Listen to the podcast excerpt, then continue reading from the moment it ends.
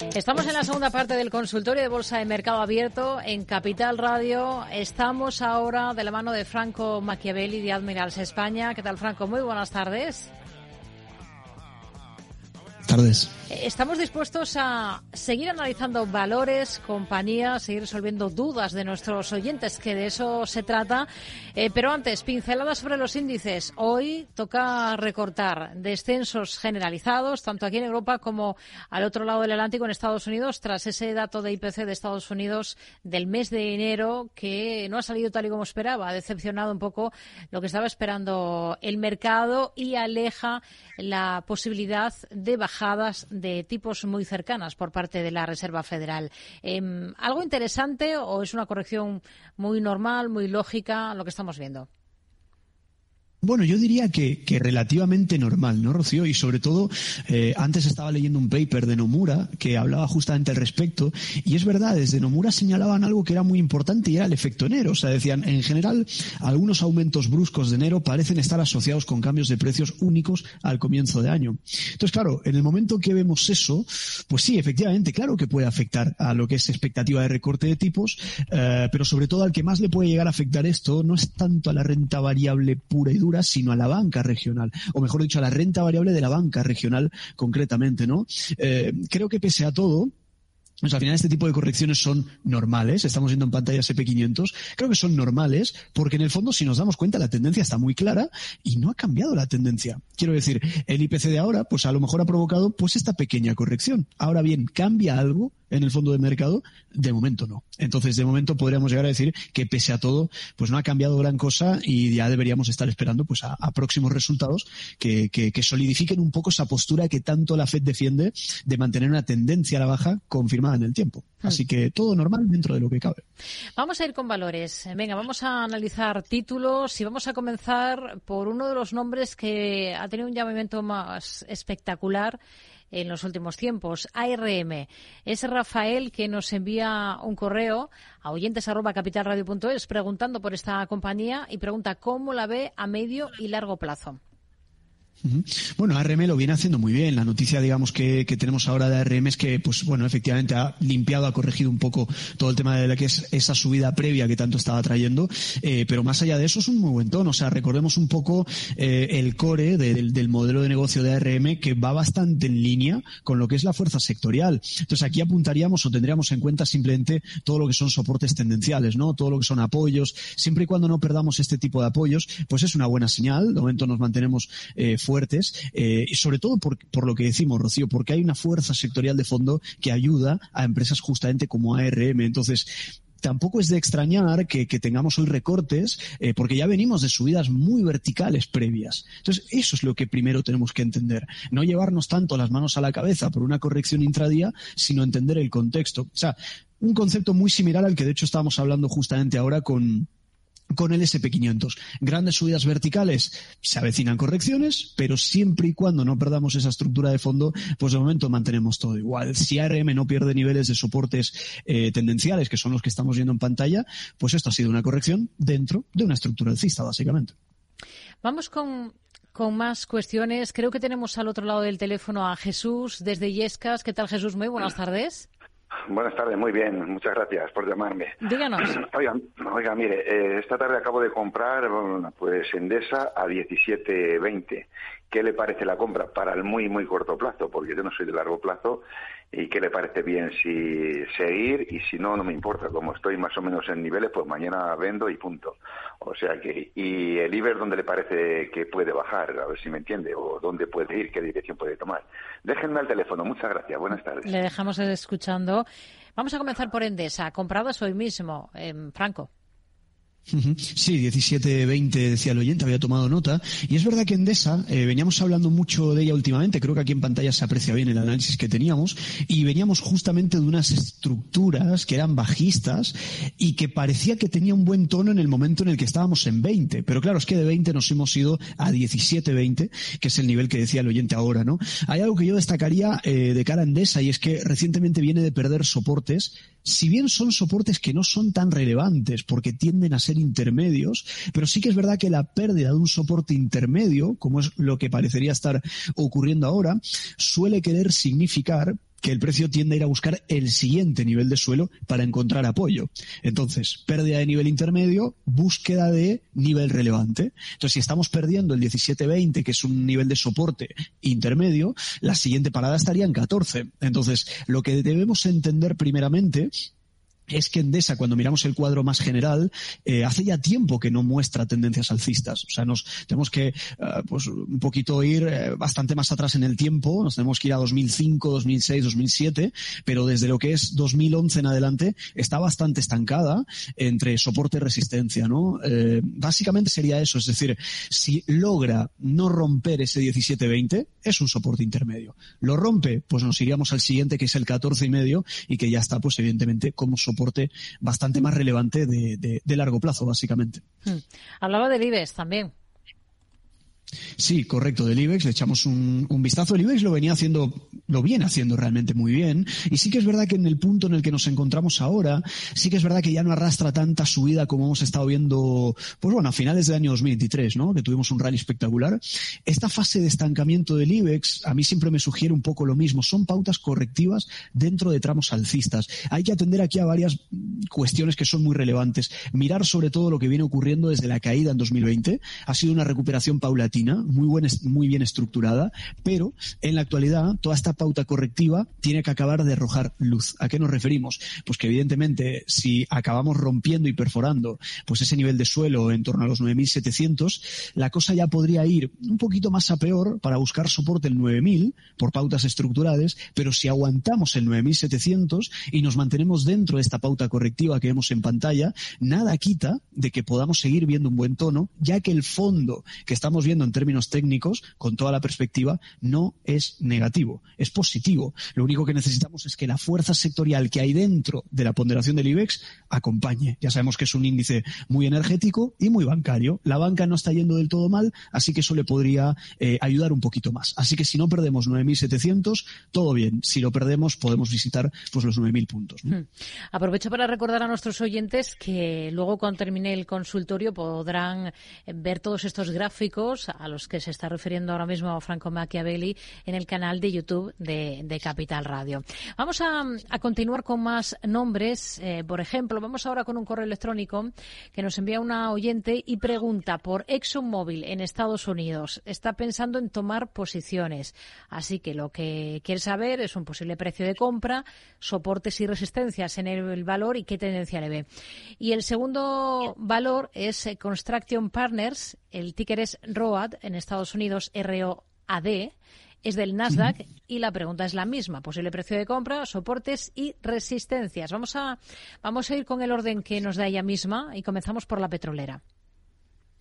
Bueno, Exxon muy bien, muy bien realmente, eh, sobre todo cuando logró romper pues un poco esa, resistencia, ese hito, que ese muro ¿no? que tenían en esa zona de, de resistencia histórica, estamos hablando del 104, 105, y hay algo que en lo personal a mí me llama bastante la atención, Rocío, y es que hemos roto 105, todo lo que venía siendo el movimiento previo era un clarísimo canal alcista, pero sí que es verdad que tras haber roto ese 105 que estábamos hablando ahora, justamente este nivel, ahora muestra algo de estancamiento, justamente ahora. Entonces, cuando algo se estanca de esta manera, que son como cajas, eh, como canales laterales, cajas de lateralidad, de movimiento comprimido, siempre hay que atender a la misma variable. Venimos de una tendencia alcista previa y ahora está empezando a lateralizar tras haber roto máximos y haber marcado máximos históricos. Entonces, dentro de esta lateralidad señalaríamos ese 119 nivel de techo y ese 97, 96, 98 nivel de suelo. Rompemos el suelo, pues es muy probable que la finalización de esa tendencia bajista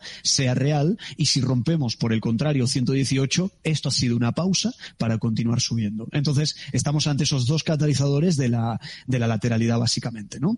Si nos íbamos al, eh, al otro valor que me habías comentado con el ticker de, de ROAD, lo viene haciendo también muy, muy bien. Si atendemos a largo plazo, las tendencias primarias son muy buenas, muy, muy buenas, lleva muchos años subiendo. Y si luego, si atendemos un poco más a tendencias de las que son secundarias, también viene muy bien. Es decir, también viene marcando, digamos, pautas muy limpias en esa subida.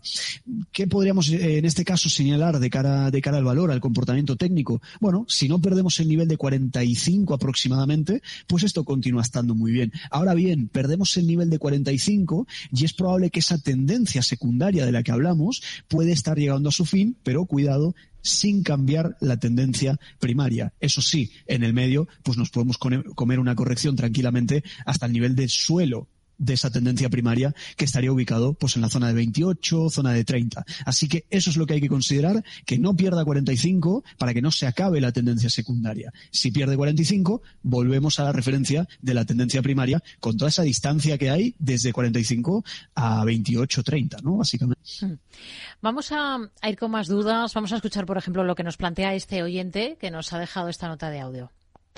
Buenas tardes, estoy en Datadog y estoy, eh, es una empresa que me gusta mucho por fundamentales y mi objetivo era llegar a los 40 pero hoy estoy muy asombrada con el comportamiento del valor que arrancó la sesión de, del anuncio de resultados con una caída, si no tengo mal entendido, de casi dos, de dos dígitos y luego ha recuperado, en fin, tiene una volatilidad tremenda. Y bueno, pues no sé si esto es, algo positivo, negativo o neutral. Si me puede decir el analista, se lo agradezco mucho. Y luego, por otro lado, si me puede dar un valor, un, un nivel de referencia para poder entrar en AMD con objetivo largo plazo. Muchas gracias. Bueno, pues son dos títulos. El primero, eh, Datadog, en el que ya tiene una posición y le está sorprendiendo el comportamiento que está registrando hoy la compañía. Bueno, lo, que primero yo atendería para, digamos, entender un poco también lo que, lo que decía el oyente de, que le sorprendía un poco el movimiento que estaría ocurriendo hoy, ¿no? A ver, recordemos que Datadog pertenece, en este caso, al sector tecnológico y tendemos a la variación a un día, como estamos viendo ahora mismo en pantalla, del sector tecnológico, pues claramente es lo que decíamos antes, la fuerza sectorial a veces actúa como esa marea, como esa inercia de fondo y aunque uno tenga todo muy claro a nivel fundamental, el oyente decía algo que era muy cierto. Eh, yo estaba viendo ahora un poco aquí a la derecha, en la esquina inferior derecha, los datos de fundamental son bastante buenos a priori. Habría que analizar un pelín más, pero muy bien. Vamos al técnico en este caso. Bueno, referencias muy simples a, considerar. Eh, lo que está ocurriendo ahora es que está en pautas de aceleración. Esto significa que la acción está subiendo más rápido de lo que subía anteriormente y además viene justamente de finalizar con pautas bajistas, que son las que estamos viendo en pantalla. Entonces, teniendo esto en cuenta, es, primero, relativamente normal que nos encontremos hasta ante cierto estancamiento en, cotas actuales, eh, porque justamente eso es tendencia secundaria es muy similar al valor que estábamos comentando anteriormente. Es tendencia secundaria dentro de una tendencia primaria que parece que va arrancando. Señalaría lo siguiente, fase de estancamiento, vamos a bajar un pelín la, la temporalidad, y como decíamos antes, cuando algo se estanca, hay que mirar el suelo, hay que mirar el techo, porque viene de una subida previa. Si no perdemos el 121, todo bien. Si perdemos el 121, podemos irnos al suelo de los 90, porque es un suelo primario y estaría llegando a su fin, pues la tendencia secundaria, eh, básicamente, Rocío. Mm. Pasamos a AMD, ¿no? ¿Teníamos? AMD, que era para tomar posiciones en este caso, para entrar. Ahí está. Bueno, AMD lo viene haciendo francamente bien, pero yo me fijaría en algo muy concreto y es que acaba de romper eh, esos máximos anteriores que tenía y lo mismo, atendería a la tendencia más acelerada, que por cierto está muy, muy, muy vertical y va tomando pues esos incrementos que son muy relevantes, ¿no? Atendería a esto y bajaría un poco más la temporalidad, sobre todo para localizar buenos precios y me estaría centrando sobre todo en el nivel de suelo actual, ¿no? Ese nivel de 164, 160, 165. Si lo perdemos, es probable que estemos perdiendo la inercia de los últimos días. Si lo aguantamos, pues al final esto ha sido una figura de consolidación para continuar subiendo, porque no tiene un mal tono, pero repito, viene de superar máximos históricos y hay veces que las acciones, cuando superan un hito histórico, tienden a tomarse un descanso.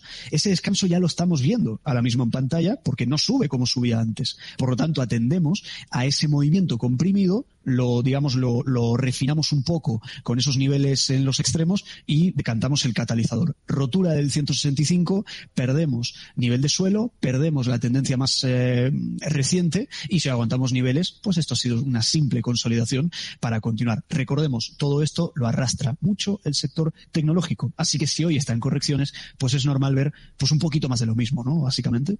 Más nombres. Vamos a buscar más compañías. Escuchamos, por ejemplo, lo que nos comenta este oyente en esta nota de audio. Hola, buenas tardes. Eh, antes que nada, felicitar a Capital Radio y a sus analistas por el programa que ofrecéis y por las ayudas que también ofrecéis. Seguidamente era para consultar por dos acciones suecas. Una en la que estoy incorporado desde las 21 coronas, que es Exatronic, eh, con el ticker HTRO, y otra en la que estoy pensando incorporarme, que es CoinShare, que el ticker es C de Cáceres, S de Segovia.